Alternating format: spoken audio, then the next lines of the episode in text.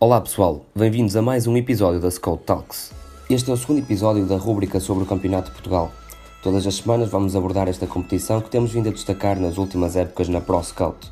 Depois dos destaques dos melhores jogadores, decidimos lançar um podcast com foco no Campeonato de Portugal e que conta com a presença dos nossos analistas responsáveis por esta competição. Esta semana temos também como convidado Ricardo Souza, treinador do Beira-Mar, e tentaremos ter sempre uma figura do Campeonato de Portugal presente semanalmente no nosso podcast. Mas começo pelos nossos analistas, o João Tavares, Diogo Silva e o David Almeida, a quem desde já agradeço a presença. João, tu és o nosso analista responsável pela Série A. Uh, o que é que nos tens a dizer dos resultados desta, desta jornada? Algum que te surpreendeu? Uh, eu, eu recordo, destaco aqui o, o Montalegre contra a Oliveirense, uh, em que a equipa do Montalegre venceu por 6-1. o que é que tens a dizer sobre esta jornada na Série A? Uh, essa vitória do, do Montalegre realmente foi, foi uma vitória por, por números expressivos e que, que para a equipa do, do Montalegre vai, vai também dar uma, uma atuada positiva logo, logo para o início da, da temporada. Uh, relativamente a, a, surpresas que eu, que eu que notei na, na Série A, vou começar por destacar o jogo entre o São Martinho e o Cerveira, que, que, a equipa do Cerveira que subiu este ano do, do Distrital de, de, Viana do Castelo foi ganhar ao, ao campo de São Martinho, que não perdia em casa desde janeiro de 2018. Uh, ah, e que ainda aumenta mais a, a surpresa deste resultado.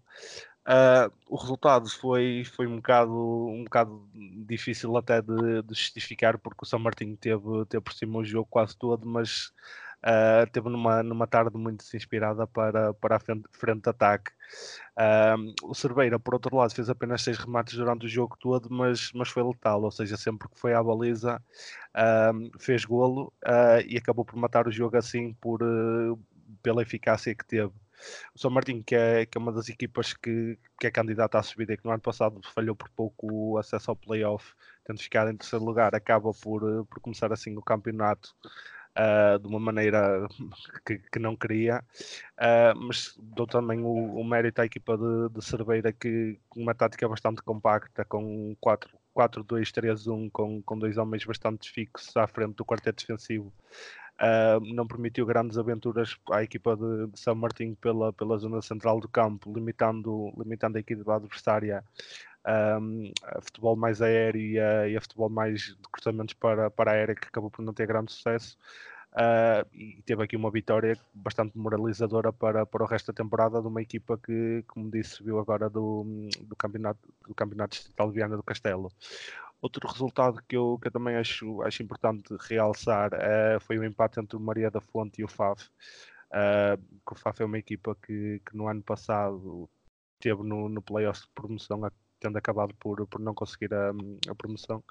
Uh, e o Moreira da Fonte foi uma equipa que, que, se salvou da despromoção muito, muito perto do final do campeonato, mas o, o que eu vi neste jogo uh, foi quase os papéis invertidos, ou seja, vi um, um Maria da Fonte mandão e, e a dominar o jogo, e um Faf bastante encostado às cornas e que, que acabou por, por não, não pôr em campo todo o potencial que tem e até se, se a vitória tivesse sorrido à equipa de, de, Maria da Fonte não, não me tinha surpreendido.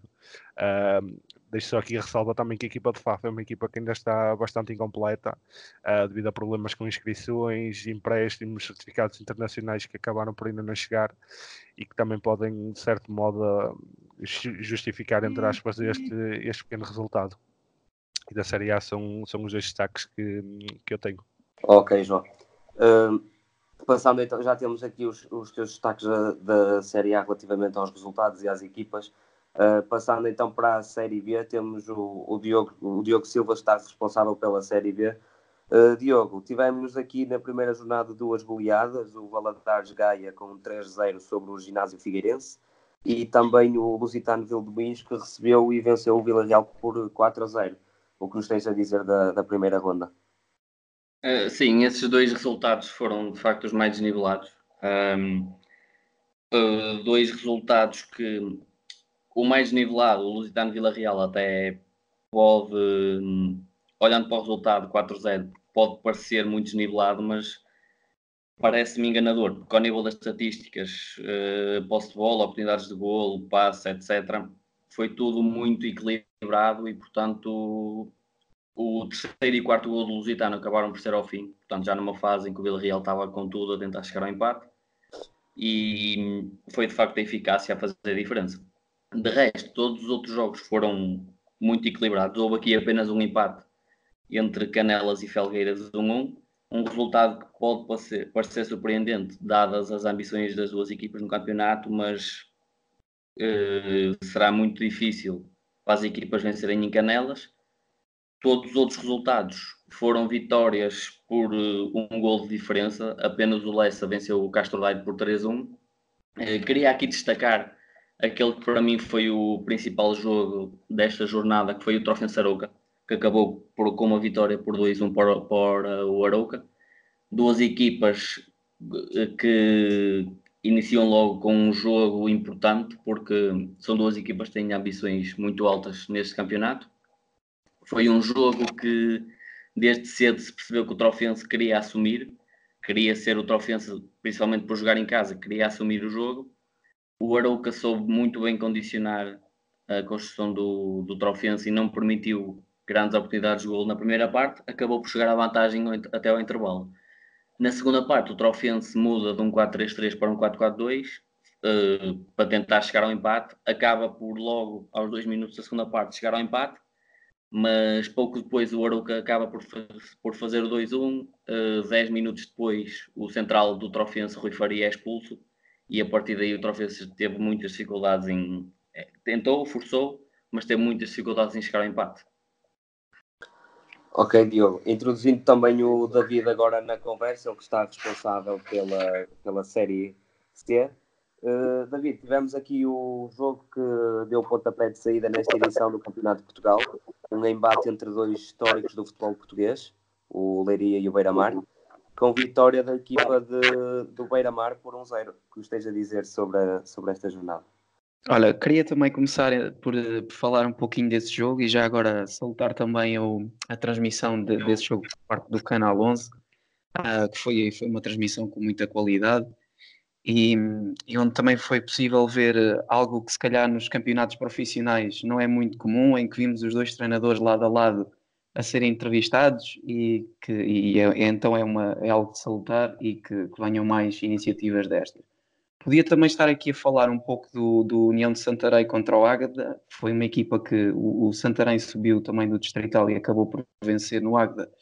que, que é uma equipa que no ano passado acaba por fazer também um campeonato muito interessante mas também aqui devido, devido à, realização de poucos jogos, porque houve, houve vários jogos que, que, apenas vão ser realizados lá mais para a frente, queria aqui destacar o Sertanense 2, Torriense 0, um jogo muito interessante do ponto de vista tático, duas equipas uh, muito, muito interessantes, o Torriense em 4-4-2, mais, mais em transição, uh, eles numa, na primeira fase de, criação, de construção usam uma linha de três com os dois centrais e um médio a completar no centro-esquerda uh, esse trio uh, e também assim acabam por conseguir aproveitar a capacidade ofensiva do Evaldo que apesar da sua idade ainda tem uma capacidade física uh, muito assinalável para o nível do, do Campeonato de Portugal. O, os dois laterais ficam então a dar largura, dois médios no espaço entre a linha média e depois dois avançados do, do Sertanense com, sendo que um dos avançados fixa a linha defensiva do, do neste caso do Sertanense e, e também, um, e também a, a, ataca a, a, profundidade sempre possível. O ponta de lança neste caso era o número 77, o Lucas, um avançado de 29 anos que chegou, uh, que chegou do, do, do, Brasil, salvo erro. Uh, e depois também o, o número 17, Lucas Reis, que acaba por ser um, ali um, um, extremo um bocado falso, porque havia muitas trocas posicionais com o Rodrigo Vilela e, e foi, foi precisamente a partir dessas trocas posicionais e a partir das transições, especialmente quando conduzidas pelo Rodrigo Vilela, que conseguiram criar mais perigo ao, ao sertanense. Uh, como já disse, o, o Torriense foi, foi mais perigoso em transição. Um, e, e, pronto, e basicamente queria também destacar aqui individualmente o, o homem que já falei, que é Rodrigo Vilela, precisamente por ser um jogador muito forte no momento de transição. Uh, do lado do Sertanense, uma, aqui uma, um dado curioso, que, e acabou mal começa o jogo, foram, foram eles que saíram com a bola e houve, houve um, um, ataque muito forte à profundidade do, por parte do Tito Júnior, que é um lateral direito com, para mim é dos melhores de, do campeonato, e hum, sai uma bola longa direcionada a ele e, e também aqui para tentar aproveitar o, o posicionamento mais adiantado do Evaldo e, hum, e quase que, que, a bola acaba por, ser, por sair pela linha de fundo, mas, mas ficou aqui uma, uma, uma jogada muito interessante e que o Sertanense se calhar vai tentar mais vezes durante, durante a época. Depois uh, partiam de uma, de uma formação base de 3-4-3, uh, ah, que se convertia em 5-3-2 no, no momento defensivo, com os, os jogadores das aulas um, desciam para formar a linha com, com os centrais. Um, os, os, os, centrais também construíam, construíam, portanto, os três centrais construíam uh, na primeira fase de construção, sendo que era o, o, Ariano pela o central mais pela direita, o Duarte Coelho uh, pelo meio, que fez uma exibição assinalável, e o Saná pela esquerda, e os laterais então a dar a largura uh, em zonas uh, mais, mais avançadas do terreno, sendo que o Tito, o Tito Júnior tinha sempre muito mais liberdade para avançar do que propriamente o Milhazes na esquerda. Um, depois tínhamos os, os três jogadores de, de, zonas mais, das zonas mais avançadas, também sempre em terrenos mais centrais e tinham várias dinâmicas muito interessantes, sendo que poderia, poderia ser um jogador a vir dar apoio entre linhas e os outros dois a atacar em profundidade, ou então serem dois a baixar para os apoios e, e apenas um a atacar a profundidade, então isso trouxe sempre várias, várias dificuldades à defesa do, do Torriense por causa desta imprevisibilidade. Um, depois, na fase de criação, eles focavam-se muito no, no, jogo, no jogo exterior, uh, tentando sempre rápida circulação de bola e cruzamento para a área, onde apareciam sempre à volta de 3 a 4 jogadores, sendo os tais, os tais, três, os tais três avançados e um dos médios que se juntava e aparecia também para tentar a finalização. E depois aqui também queria destacar a transição defensiva do Sertanense, foi um momento onde, onde achei que eles são muito fortes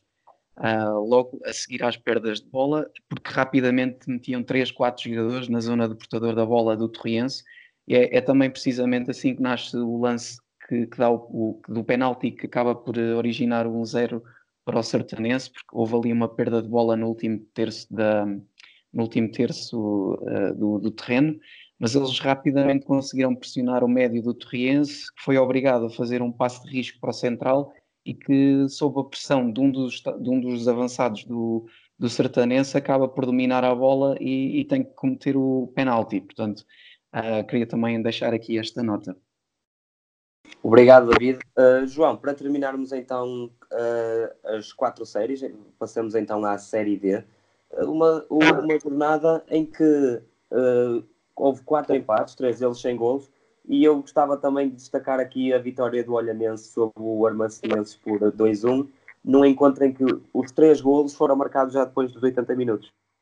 Uh, é verdade, eu por acaso também tinha aqui essa anotação relativamente ao, ao Derby Algarvio e foi um jogo que, hum, que teve a emoção completamente guardada, guardada para o fim, tendo o, João Basco, que foi um, um, jogador que nós, que nós no anterior podcast destacamos aqui, dada a vitória à, à equipa de Olhão, já, já mesmo ao cair do pano, ao, ao minuto 87. Uh, como disseste, existiram aqui vários empates, até entre equipas candidatas à, à subida, como por exemplo o Real, que foi empatar a, Casa do Pinhal no Vence, e o empate entre o Louros e o, e o Sinterense, que são, que são resultados que, que até para esta fase da, da temporada são, são pouco comuns e que, que eram difíceis de, de projetar antes, antes dos jogos e hum, o meu destaque daqui na Série D foi, foi mesmo um, um desses empates, que neste caso foi o empate do, do Alverca no, no campo do Lusitano de Évora a duas bolas. Uh, este jogo foi, foi também para mim, o resultado final foi uma grande surpresa, porque o Lusitano foi também uma, uma das equipas que subiu da, do Distrital. Uh, e o Alverca encontrava-se a ganhar por, por 2-0 ao minuto 65, ou seja, acaba por ser um, um resultado que foi, foi muito surpreendente. Uh, uma equipa com, com a qualidade do Alverca e com a, até a, a dimensão e a, e a, extensão do, do plantel, deixar-se surpreender com, com uma vantagem de dois golos com, por uma equipa que, que subiu do do Distrital. Uh, relativamente ao, ao, ao, jogo propriamente jogado, uh, o Alberca teve um, um, caudal ofensivo e um caudal de jogo muito maior que, era, que o Lusitano da Évora, tendo terminado com cerca de 70% de posse de bola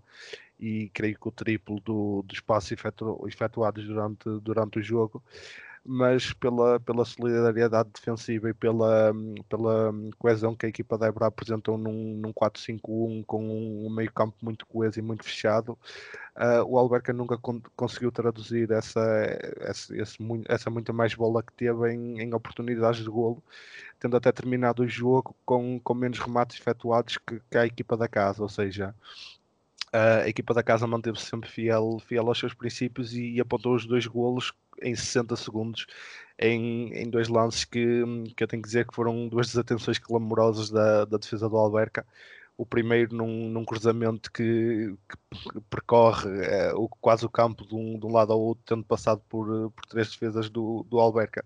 que alguns ou não se fizeram ao lance ou falharam o corte e apareceu um, o, o ponta de lança, um ponta de lança neste caso não, apontou o segundo gol, um defesa na, na entrada na, no miolo da área a finalizar e a, e a dar o primeiro gol à equipa da Ebra e praticamente no retamento de jogo uh, o ponta de lança João Silva que, que, atuou bastante sozinho na frente mas que deu boa conta de si e que deu bastante trabalho aos, aos centrais do Alberca uh, efetuou o, o empate e o, e o jogo terminou assim. Eu só queria também realçar que, posteriormente ao empate, o Alberca acabou por, por tentar carregar mais na frente e, apesar de estar a jogar com 10, uh, eh, tentou, tentou voltar a, a, estar em vantagem no, no jogo, mas nem sequer conseguiu fazer um, um remate à baliza, muito por, por culpa da, da boa organização da, da equipa da Ebra, que eu queria aqui, aqui realçar também que é treinada por, por Duarte Machado, que é um para quem, para quem segue o futebol nacional, é uma cara conhecida e que ainda há poucos anos representava o, Bolonense e outras equipas nos, campeonatos profissionais e que, que, está aqui no seu terceiro ano como treinador principal e que começa o, o Campeonato de Portugal com um excelente empate contra, contra uma grande equipa. E da Série D é, é o resultado que eu, que eu achei importante realçar. Muito bem, João. Uh, passando aos destaques semanais, uh, para, para, quem não sabe, os destaques semanais nós já temos vindo a fazer isto desde a temporada passada, em que destacamos o jogador que esteve em melhor plano na jornada relativamente a, a cada série. E então, passando a esses destaques individuais, temos na, na Série A, uh, os nossos jornalistas decidiram destacar o Anderson, que é um extremo esquerdo do Montalegre. que nos podes dizer sobre o Anderson, João? Uh, o Anderson teve, teve envolvido na tal goleada que já tinhas referido, andando de, por 6-1 do, do Montalegre ao Oliveirense e é um jogador que também já vem na, na quarta temporada do Campeonato de Portugal, tendo representado anteriormente o Trofense e o, e o Mirandela. Uh, como tu bem disseste, é um, é um extremo esquerdo de, de, baixa gravidade, sendo, sendo bastante baixo e, consequentemente, também bastante rápido, uh, mas que não se limita, a, ou seja, a, correrias e demonstra ser um, um, jogador bastante inteligente. Ou seja, uh, quem, quem o observou com mais atenção neste jogo repara facilmente que é um jogador bastante inteligente e que se dá bastante ao jogo e que, um, que, taticamente consegue perceber quando é que deve, deve ir mais dentro procurar jogo. Uh, e foi, foi nessa procura no, no jogo anterior que acabou por, por apontar o, os dois golos. Uh, ou seja, gostava também aqui de realçar o, o segundo golo que ele aponta, uh, que foi um golo uh, que teve origem num, num pontapé de saída, em que ele basicamente a bola, a bola sai do, do meio campo, tem um passo atrás e ele faz um sprint pelo meio dos, dos defesas centrais adversários e aparece na cara do, do guarda-redes adversário, não, não tendo perdoado. Ou seja, Uh, eu acho que quem tiver a oportunidade de, de, ver este golo vai ter, vai ter primeiro vai ter noção da, da inteligência dele e que, provavelmente foi um, um, lance trabalhado no, no na, na, semana de treinos e, e, segundo vai ter, vai ter noção da, da velocidade dele porque quase sem problema ultrapassou os 11, os 11 jogadores da, da equipa adversária tendo batido facilmente os, os defesas centrais. Um, acabou também por, eh, por estar envolvido em, em, mais dois golos, tendo, tendo iniciado a, a jogada do, do, terceiro golo do Lusitano Débora, eh, tendo um grande remate que o guarda-redes defendeu para a frente e que, que, depois um colega acabou por, eh, por colocar a bola no fundo das redes e hum, teve também envolvido no, no outro lance, até que, que saiu aos, aos 70 e tal minutos, uh, tendo, tendo dado boa conta de si e tendo feito um grande jogo. Uh, aos 25 anos acho que temos aqui um jogador também que, que, que devemos acompanhar e que, que é um jogador a ter em conta um, até para, para equipas de um campeonato superior pela, pela sua qualidade técnica, rapidez e, e, e compreensão de jogo. Ok, João, passando então para o destaque da Série B, uh, e queria perguntar aqui ao Diogo uh, o que é que destacava no Tales, o defesa direito do Arauca. Uh, o Tales jogou no jogo que nós destacamos, no,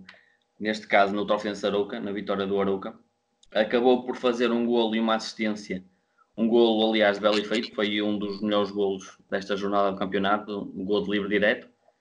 acabou por fazer uma assistência num lance também muito interessante, num lance em que ele recupera a bola do extremo esquerdo, Leandro Borges, acaba por passar por dois, três jogadores em direção ao corredor central e assiste o avançado do Arouca. Uh, mas não posso destacá-lo apenas pelo gol e pela assistência, porque ele acabou por estar muito consistente de um modo geral, sempre seguro a defender, acabou também a surgir muito bem quando, quando chegou na frente, muito agressivo a pressionar, teve hum, a difícil tarefa de acompanhar os extremos, tanto o Leandro Borges como o Angola, dois jogadores rápidos e de qualidade, mas ele conseguiu claramente anulá-los. Parece-me que é um jogador com capacidade para jogar noutros patamares, aliás, ele já passou pela segunda liga eh, vários anos, 4, 5 anos, se não me engano, ao serviço do Braga B e agora ao serviço do Arauca. Eh, é um dos bons jogadores desta equipa do Arouca, claramente está recheada de, de, bons jogadores e penso que vai ser uma peça muito importante na, na ambição desta equipa em, em subir divisão. Muito bem, então, Diogo. Uh, passando para o destaque da Série C, uh, é um avançado da União de Santarém, uh, que é, é, o português Léo Mofeita, de 25 anos. Ele que foi o marcador do gol da vitória entre a União de Santarém e o Agda, não é assim, David? Sim, exatamente. Ele foi o autor do único gol do, do jogo, que acaba por eh, confirmar também aqui a entrada com o pé direito do, por parte da, da equipa do União de Santarém, uh, que, que, frente a um Águeda que no ano passado fez um campeonato bastante interessante, uh, não deixa de ser aqui uma, um resultado assinalável e veremos até onde pode chegar esta equipa. O, que, pronto, o, que, é que eu posso dizer do Léo? Ele hum, é, é um extremo, uh, joga, joga, com capacidade para, para jogar nas duas alas. Ele tem 1,74m e 68kg, portanto, aqui um extremo de estatura média, bastante.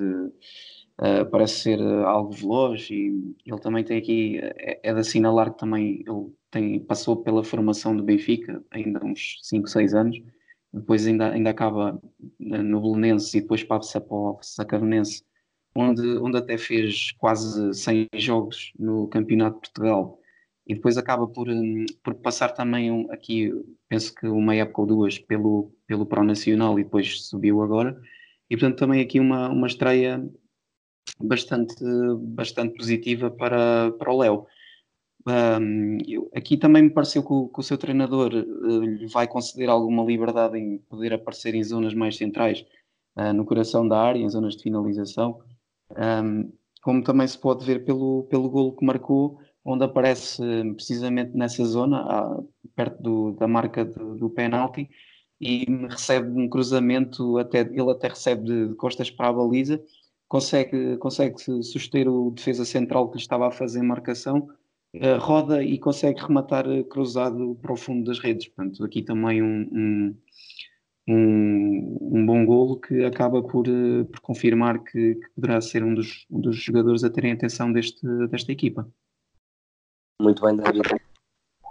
E na Série D tem nome de avançado, mas é mesmo um defesa central, Ronaldo do Alverca, é o nosso destaque, não é assim, João? É verdade, o Ronaldo, que até tem parecenças físicas com o, com o antigo ponta de lança, uh, acabou por ter também aqui uma. Um, ser um jogador com uma passagem por Portugal peculiar, porque ele já tinha chegado em janeiro passado para o Alverca, fez apenas três jogos a titular e foi, foi emprestado quase de forma automática ao Sporting para, para jogar na, na equipa sub-23. Uh, ah, cumpriu seis jogos e, e, apontou o golo e agora regressou agora novamente à, à equipa do Alverca. nesta primeira jornada jogou a titular frente à equipa do, do Évora que, que já tinha referido anteriormente. Uh, acaba por ser, uh, na série Z, acabou por ser uma, uma escolha um pouco difícil, porque efetivamente o Alberca foi uma equipa que, que sofreu dois golos, mas que, que este jogador acabou por, por a, acabar por ser o menos culpado nesses, nesses dois lances e não tendo influência direta em nenhum deles. Um, da parte positiva, uh, acabou por fazer um golo num, em resposta a um pontapé de canto num, numa bela cabeçada, aparecendo no coração da, da pequena área. Uh, e com, com o jogo que o Alberca fez, que já referi anteriormente, de, de grande caudal ofensivo, ele acabou por, por se destacar mais.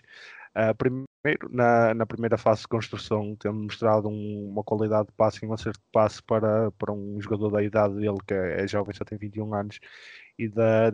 e da envergadura que tem uma qualidade de passe assinalável. Uh, e depois na, na disputa do, dos lança-aéreos, que foi um, um jogo que, que, a equipa da Évora privilegiou, acabou por, uh, por estar bastante bem, uh, tendo, tendo ganho 12, 12 disputas aéreas e, um, e recuperado mais, mais 11 bolas, ou seja, tudo o que passou na zona dele acabou por, por ser resolvido com, com sucesso. Uh, ofensivamente acabou por, por apontar o gol, como já tinha dito, e uh, acabou por passar em colo num, num, resultado pouco conseguido da, da sua equipa. Uh, este jogador acaba, acaba por ser um defesa central ainda jovem, como disse, com apenas 21 anos, mas que tem uma, uma formação de bastante qualidade, tendo feito a formação da sua totalidade no Cruzeiro e já tendo disputado um campeonato do mundo sub-17 uh, e um sul-americano, ou seja, é um jogador de, com uma boa formação e que, que, no ano passado, no ano passado despertou o interesse do Sporting e que agora acho que, que vai ser novamente um jogador a seguir e um jogador com, com bastante potencial para, para subir para, para outros patamares. E depois dos, dos destaques individuais que, que vocês escolheram para esta semana, pedimos também brevemente para fazerem uma pequena antevisão daquilo que vai ser a, a segunda ronda de cada série Uh, começando então por ti, João, e pela Série A. Eu destaco que vão haver dois jogos dessa série transmitidos pelo Canal 11, são o Cerveira Câmara de Lobos e o Guimarães B Marítimo B.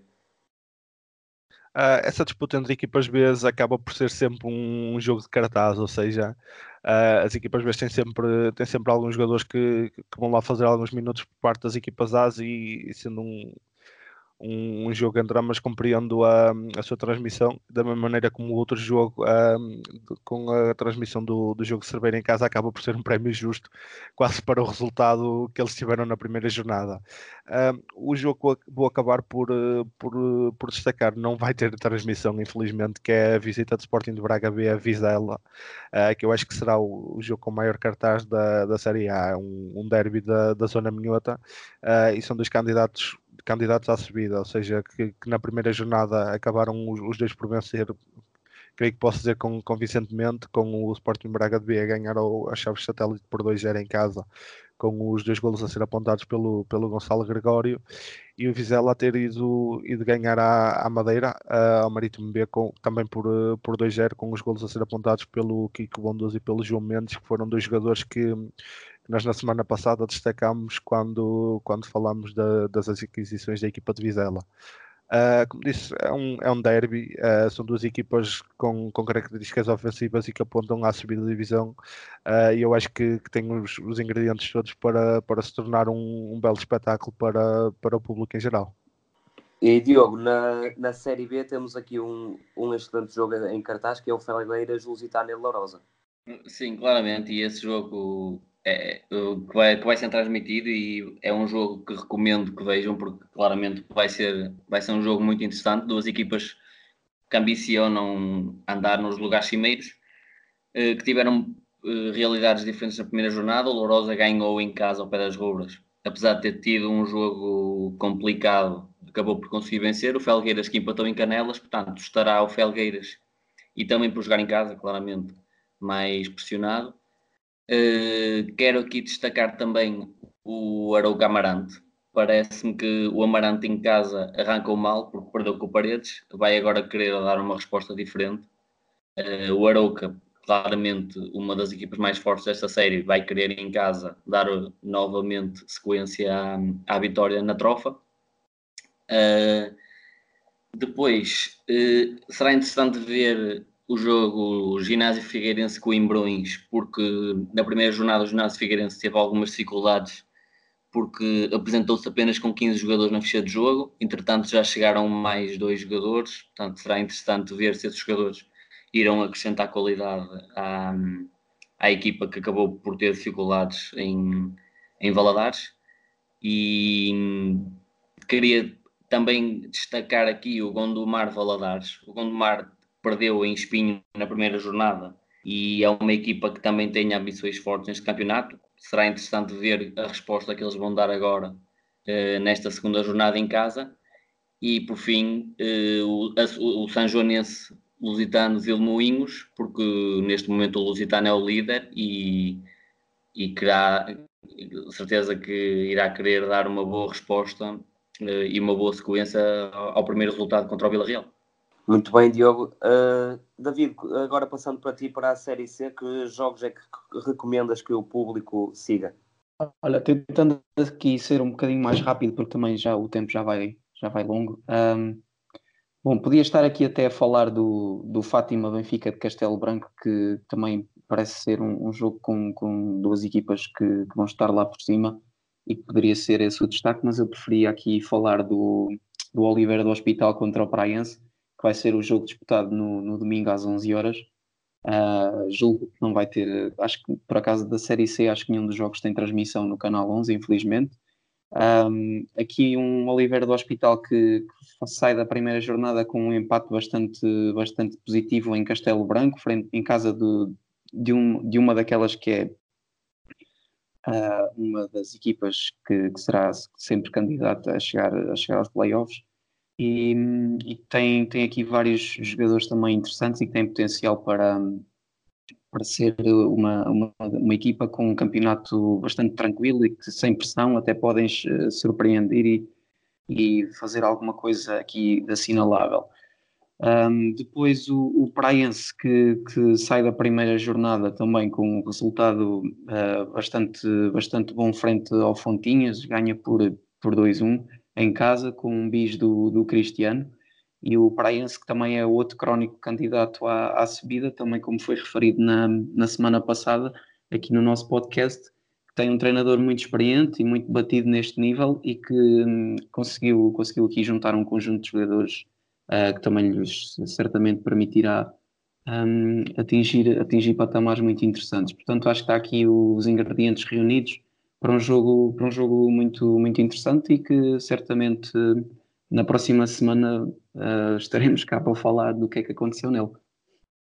Exatamente, David. Uh, João, para acabarmos esta parte da antevisão à próxima jornada, que nos tens a dizer da, da segunda jornada da, da Série B, vamos, é onde vamos ter quatro jogos a serem transmitidos. Uh, é verdade, os quatro jogos com, com transmissão é uma,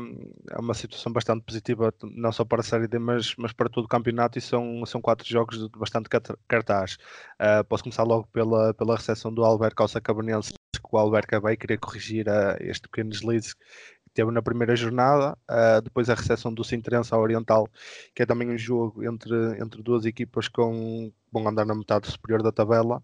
Uh, e, o, e, o, terceiro jogo que é, que é uma destaque é a recepção do Real ao Louros, que foram duas equipas que na primeira jornada acabaram por, uh, por patinar e empatar ambas a zero, respectivamente com Pinhal Novense e Sinterense. Uh, e vamos assistir aqui a um verdadeiro duelo de gerações no, nos bancos suplentes, com o Real a ser orientado pelo Mr. Tony Pereira, que, como, como acho que toda a gente sabe, é um treinador bastante experiente e que, continua a dar cartas no, no, Campeonato de Portugal. E do lado de Louros temos o Mr. Sérgio Boris, que, que levou o Cova da Piedade à subida divisão em, em 2015-2016 e que é um treinador uh, mais jovem e que, hum, que, acaba por ser considerado por muitos um, um, dos melhores treinadores aqui do, do Campeonato de Portugal pela qualidade de jogo que acaba por, uh, por, por, colocar na, nas suas equipas. Um, são ambas as equipas que, que foram formadas e formatadas para, para lutar pelos lugares da frente. São dois plantéis com, com bastante qualidade para, para todas as posições um, do 11 inicial e acho que, que vai ser mais um jogo que, um, que vai, ter, vai ter bastante qualidade e, e vai ter espetáculo. Uh, são duas equipas também que, que, que, vão querer ganhar pelo, pelo deslize que tiveram na primeira jornada e que hum, qualquer nova derrota ou novo empate pode, pode já deixá-las já consideravelmente atrás do, de, por exemplo, as equipas conseguirem fazer seis pontos uh, e estas equipas tenham, tenham só um ou dois. Ou seja, acho que é um, que é um jogo que vai ter transmissão no sábado às, às quatro da tarde que acho que é um, um jogo que, que, recomendo a todos que assistam porque será mais, mais um belo espetáculo do Campeonato de Portugal. Muito obrigado ao João, ao David e ao Diogo pela sua presença e pela sua ajuda no que toca à análise daquilo que foi a primeira jornada do Campeonato de Portugal nas diferentes séries. Uh, temos também agora um segmento de entrevista que tentaremos ter em todos os podcasts semanais com uma figura do Campeonato de Portugal e esta semana temos connosco o Ricardo Souza, treinador do Beira-Mar, Beira-Mar que venceu a União de Leiria na primeira jornada por 1-0. O treinador que esteve nas duas últimas épocas ao serviço do Felgueiras Uh, destacou a mudança técnica que houve no clube de Beira-Mar e também como aborda os treinos em período de pré-temporada. Os inícios da época acabam por nunca, nunca serem fáceis, uh, mediante, mediante aquilo que também transita da época passada para a nova época, uh, sendo que numa equipa onde a estrutura técnica muda, é normal, é normal existir mais mudanças. Eh, este ano no Beira-Mar nós permanecemos com 13 jogadores da época passada, fomos buscar 12 ou 13 reforços, eh, um modelo, uma ideia de jogo diferente. Eh, em termos de competitividade, na minha opinião, a competitividade no grupo tem que existir, porque só assim é que o clube consegue dar passos seguros eh, para, para continuar a prosseguir o seu crescimento natural, porque uma equipa sem intensidade eh, num campeonato de Portugal dificilmente consegue obter bons resultados. Eh, eu já o disse eh, muitas vezes, que os jogadores acabam por ter mais tempo para racionar e mais tempo para pensar o seu jogo numa primeira divisão do que num campeonato de Portugal. O, o, a velocidade que, que, que, o jogador necessita de pensar e de jogar no campeonato de Portugal acaba por ser mais rápida. Relativamente ao modelo e à ideia de jogo, eh, quando existe um modelo e uma ideia de jogo nova, eh, aquilo que normalmente eu faço em termos pré-épocas é incidir eh, as primeiras duas semanas, basicamente todos os dias, à exceção do domingo, com treinos bidiários, para de manhã conseguir trabalhar a parte física, a parte que realmente vai dar intensidade de jogo, e à tarde trabalhar a parte tática para os jogadores se aproximar mais daquilo que nós desejamos deles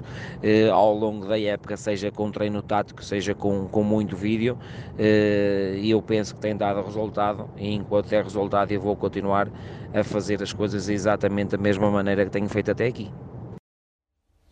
Relativamente aos objetivos do clube no Campeonato de Portugal, o técnico salienta que, embora o orçamento seja reduzido, a intenção é que este seja um ano de estabilidade.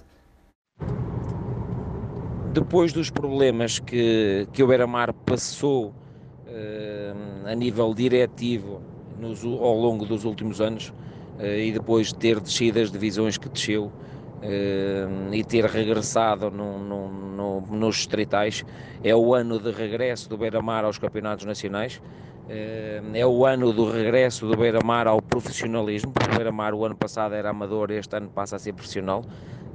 mas é um ano de muita dificuldade porque o orçamento não nos permite cometer loucuras. Eh, e pelo orçamento não nos, permitir, não nos permitir cometer loucuras, nós vamos dar um passo de cada vez e, e, e fazer um ano em que outros processos sejam assimilados em termos de clube,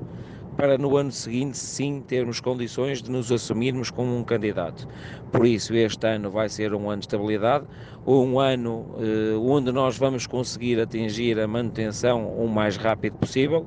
eh, mas desengane-se quem pensa que, que o Beira-Mar vai entrar em algum jogo eh, como derrotado. Vamos entrar em todos os jogos da mesma maneira, com o intuito de ganhar, todos os jogos com o intuito de olhar no olho todos os nossos adversários, independentemente de serem mais candidatos ou menos candidatos, eh, e eu estou certo e convencido que esse é o caminho de sucesso para aquilo que nós pretendemos, porque o Beira-Mar atualmente tem que subir um degrau de cada vez, eh, porque nós sabemos aquilo que o Beira-Mar passou eh, antigamente e não queremos dar subir 3 degraus para depois podermos cair 4 ou 5. Não, vamos subir um degrau de cada vez e estamos convencidos que esse é o caminho do sucesso. O atual modelo de 72 equipas que vigora no Campeonato de Portugal também é alvo de críticas por parte de Ricardo Souza. Esta questão da, das 72 equipas do Campeonato de Portugal e, e de simplesmente subirem, subirem duas é, é completamente surreal. Porque anda uma equipa, pode andar uma equipa e já andou nas épocas anteriores, eh, equipas que fizeram campeonatos soberbos e que basicamente não cometeram erros ao longo de 10 meses e que depois num playoff acabam por ter um jogo menos conseguido e estragam 11 meses de trabalho única e simplesmente por causa de 90 minutos. Acho que, hum, acho que não é normal, não é justo. Uh, de 72 equipas, eu penso que atualmente no Campeonato Portugal existem sempre 40, 50 candidatos uh, e acabam por existir candidatos que descem de divisão. Uh, acho que a Federação deveria remodelar este modelo competitivo.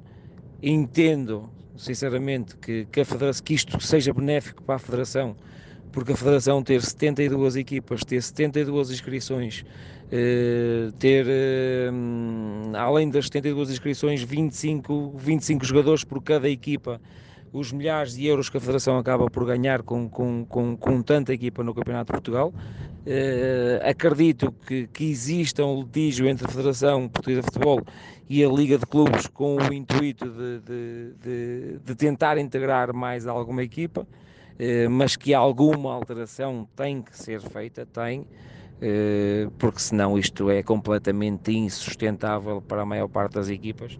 e, na minha opinião, cada vez existe mais eh, qualidade no, no, Campeonato de Portugal, cada vez mais, e dou o exemplo deste ano, existiram mais jogadores a sair do Campeonato de Portugal para a primeira divisão do que da Liga de Honra para a primeira divisão, é sinal de que o Campeonato de Portugal está bem vivo e que tem valores individuais que, que podem e devem chegar ao, ao, ao expoente máximo do nosso futebol. Por isso, peço aos elementos da Federação para olharem para nós eh, de maneira diferente, eh, olharem para nós com, com, com olhos de quem quer ajudar, porque hum, já se anda a falar há muito tempo eh, em alguma mudança, mas as mudanças não existem. Uh, e, e, isto não dá para continuar a empurrar com a barriga para a frente uh, e esperar que isto se resolva. Isto tem alguém tem que dar um morro em cima da mesa e resolver esta questão do, de, de uma vez por todas. No que toca ao scouting, o técnico do Beira-Mar salienta a sua importância e o crescimento que tem havido nos últimos anos nesta área e também como é que a sua equipa técnica trabalha o scouting. O scouting cada vez mais é importante no futebol. Antigamente havia poucos clubes que faziam uma análise rigorosa aos adversários Uh, e eu estou convencido que é uma das partes mais importantes do futebol, porque sem uma boa análise, sem, sem, sem, um, sem perceber o modelo e a ideia do jogo das equipas adversárias, sem perceber o contexto, sem, sem perceber o, o, o sistema padronizado que a equipa adversária tem em termos de setores, em termos de intersetores, dificilmente se consegue ombrear com algumas equipas e com a qualidade que algumas equipas têm. Eh, é aquilo que eu digo, o Beira-Mar este ano não tem a capacidade para lutar com algumas equipas e nós temos que nos valer pelo, pelo, pelo um todo. E se pelo menos em termos de scouting e análise do adversário, todos os nossos jogadores souberem aquilo que devem fazer rigorosamente em campo, estou convencido que isso nos vai ajudar no resultado final. Por isso, em termos de equipa técnica, nós não temos ninguém a fazer uma análise e um scouting do adversário, é nossa, é a minha equipa técnica que a faz e que transporta para os jogadores. Eu sei que existem equipas que já têm eh, departamentos únicos e simplesmente de scouting e de ajuda eh, aos treinadores, mas como nós atualmente ainda não, não temos, eh, ou financeiramente não, não temos as condições necessárias para fazer, eh, temos feito isso em termos de equipa técnica uh, e tem dado resultado, porque eu penso que taticamente, uh, olhando ao jogo que fizemos em Leiria, a análise que fizemos àquilo que o Leiria nos podia fazer ou deixar de fazer, acho que fomos perfeitos. Uh, e dar, dar, dar a conhecer esta, esta análise e este scout uh, a Portugal inteiro e aos, aos, clubes deste campeonato é importantíssimo porque eu penso que é, que é, que é o caminho do sucesso. Obrigado a todos por nos terem escutado. Sigam as nossas redes sociais no Facebook, Instagram e Twitter e, sobretudo, no nosso site em www.proscout.pt. Até à próxima!